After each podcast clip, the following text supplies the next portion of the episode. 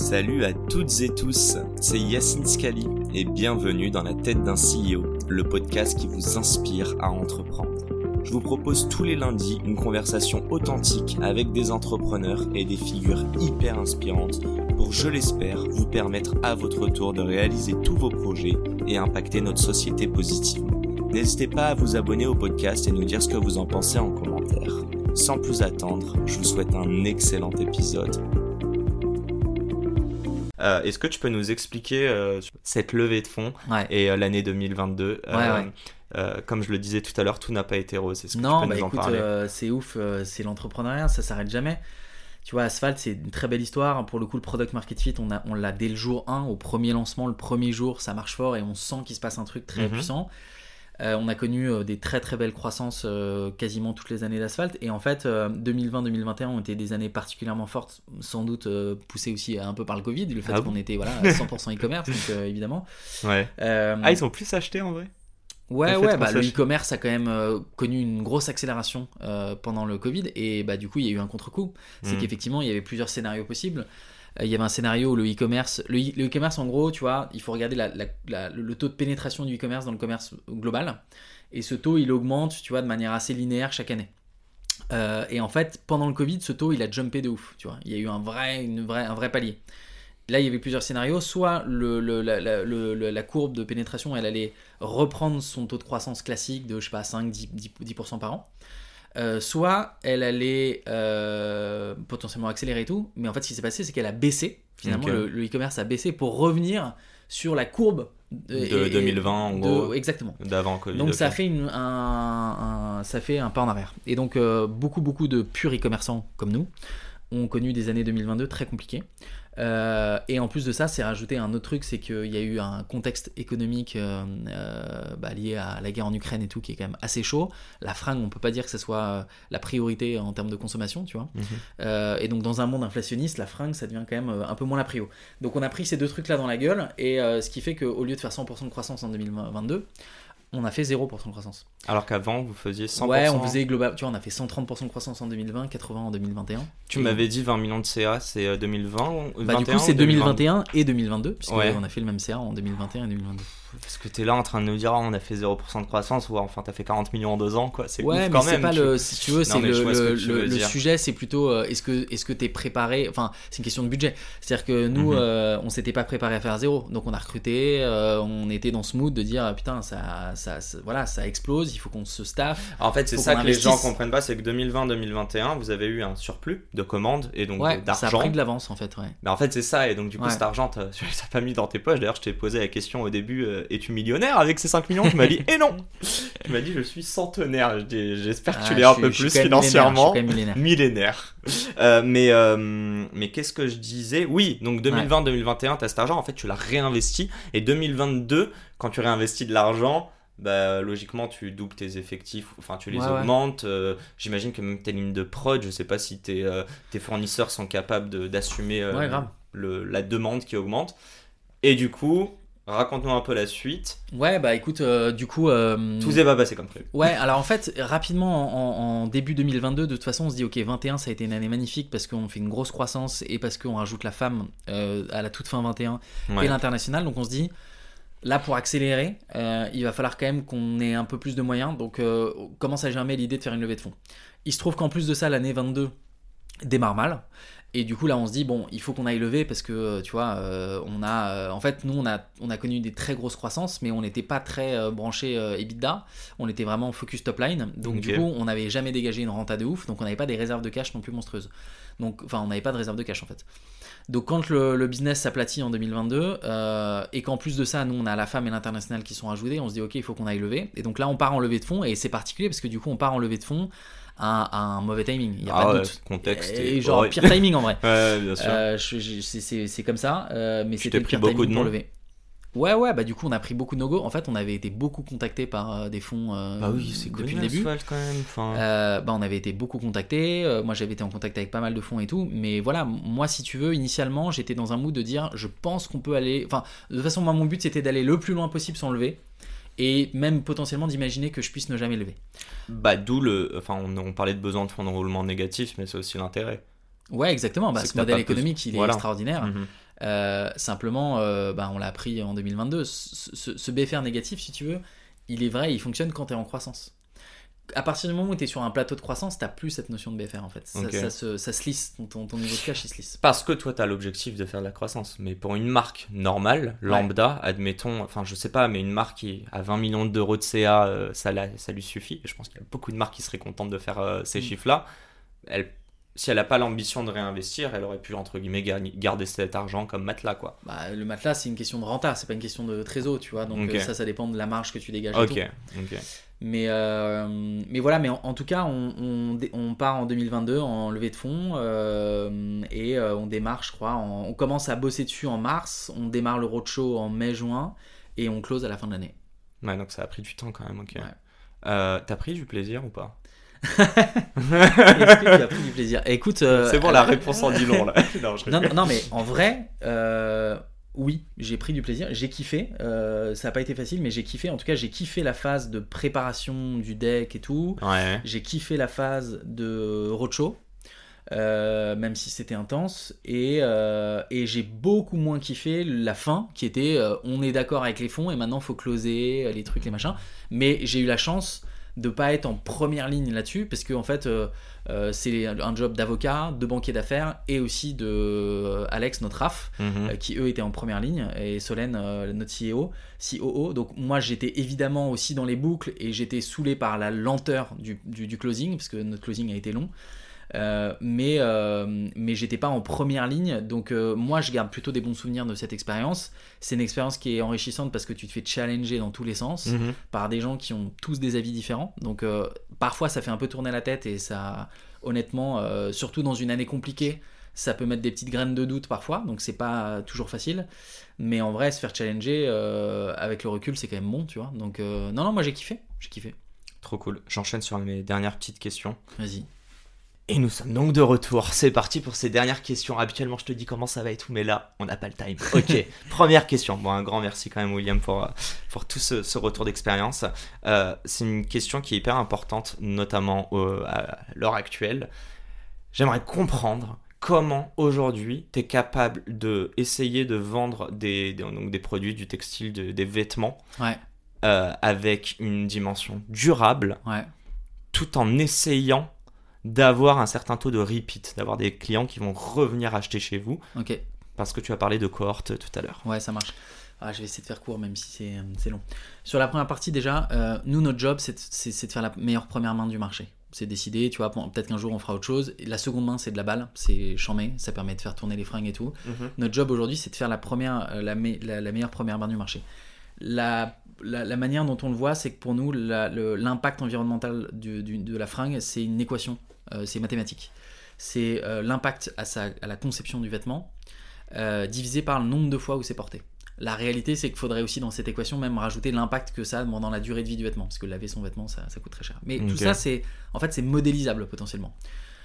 Mais euh, sans rentrer dans une modélisation euh, mathématique, euh, nous, notre job du coup, c'est de faire en sorte que justement, euh, si c'est impact divisé par nombre de fois où le vêtement est porté, bah en fait notre job c'est diminuer au maximum l'impact à la création du vêtement et de maximiser le nombre de fois où le vêtement est porté. Faut trouver la bonne, euh, le, bon ratio. Et donc c'est ça nous ce qu'on fait, c'est que et pour ça ce qu'il faut c'est mesurer. Donc on mesure l'impact environnemental de chacun de nos vêtements, mais pour le baisser de toute façon c'est pas compliqué. Enfin c'est pas compliqué. Euh, il faut prendre des, des- des matières bio et pas des matières traditionnelles. Il faut prendre des matières labellisées et pas des matières non labellisées. Il faut fabriquer pas trop loin de chez soi. Il faut fabriquer idéalement dans des produits, dans des pays qui ont un mix énergétique qui est bon. Si tu euh, fabriques dans un pays où euh, c'est full, full charbon, c'est pas ouf, tu vois, genre la Chine.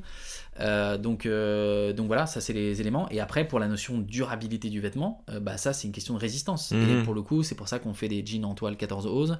C'est pour ça que notre pull parfait il est aussi lourd. C'est pour ça que notre t-shirt il est aussi lourd. C'est pour ça que nos chemises elles sont aussi lourdes. C'est qu'en fait, on, on utilise des tissus qui sont lourds, qui sont tissés ou tricotés denses, Mhm. parce que c'est ça qui fait la résistance du vêtement, euh, entre autres. Donc, euh, donc voilà, ça c'est notre job et c'est comme ça que nous on, on répond à, à la problématique. Euh, maintenant, effectivement, la- sur la notion de repeat, mon job c'est pas d'avoir 10 000 clients et de faire en sorte qu'ils dépensent chaque année 10 000 euros. Tu vois. Mon job c'est d'avoir un million de clients, un milliard de clients un jour. Tu vois. Donc notre ambition c'est de grossir la base client, plus que de faire en sorte qu'il y ait du repeat. Mais on va pas se mentir. On est, un, on est une entreprise, on Mhm. doit être rentable, on doit avancer. Et si on disait aux gens, bah achète chez nous un jean, un t-shirt, une chemise et ciao, on ne peut jamais te revoir, l'équation ne fonctionne pas. La boîte ne tourne pas et c'est mort et euh, tout ce Donc, Donc en fait, moi, mon but, c'est quand Mhm. même de dire, quand je chope un client, moi, mon but, c'est que dans 10 ans, il s'habille encore chez Asphalt.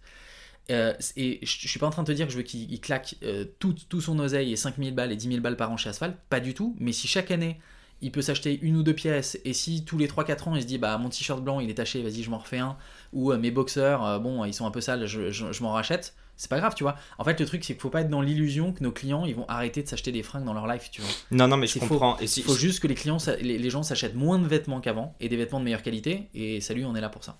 si je te lance juste dessus, Mm. enfin, je pense que je l'ai bien compris. Tout à l'heure, tu as parlé de, clés, de vêtements classiques et non basiques. Ouais. Est-ce que c'est l'intérêt justement? Est-ce que tu pars du principe que des classiques, t'en auras besoin toute ta vie, Oui. alors que non, t'as pas envie de vendre des graphic tees Ouais, ou- grave.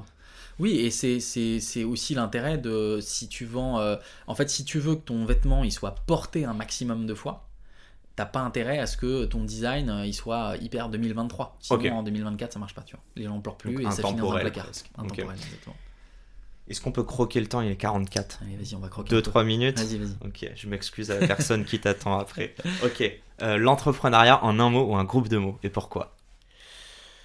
Euh, L'entrepreneuriat, bah, alors moi, j'ai envie de dire kiff parce que c'est mon truc, tu vois. Euh, euh, moi, j'aime bien dire que quand même, l'entrepreneuriat, ce qu'il y a de ouf dans l'entrepreneuriat, c'est que tout ce qui t'entoure, derrière, il y a un entrepreneur. Cette table, tu vois, il y a une boîte qui a été montée qui fait cette table, cette bougie, cette, enfin tout, tu vois.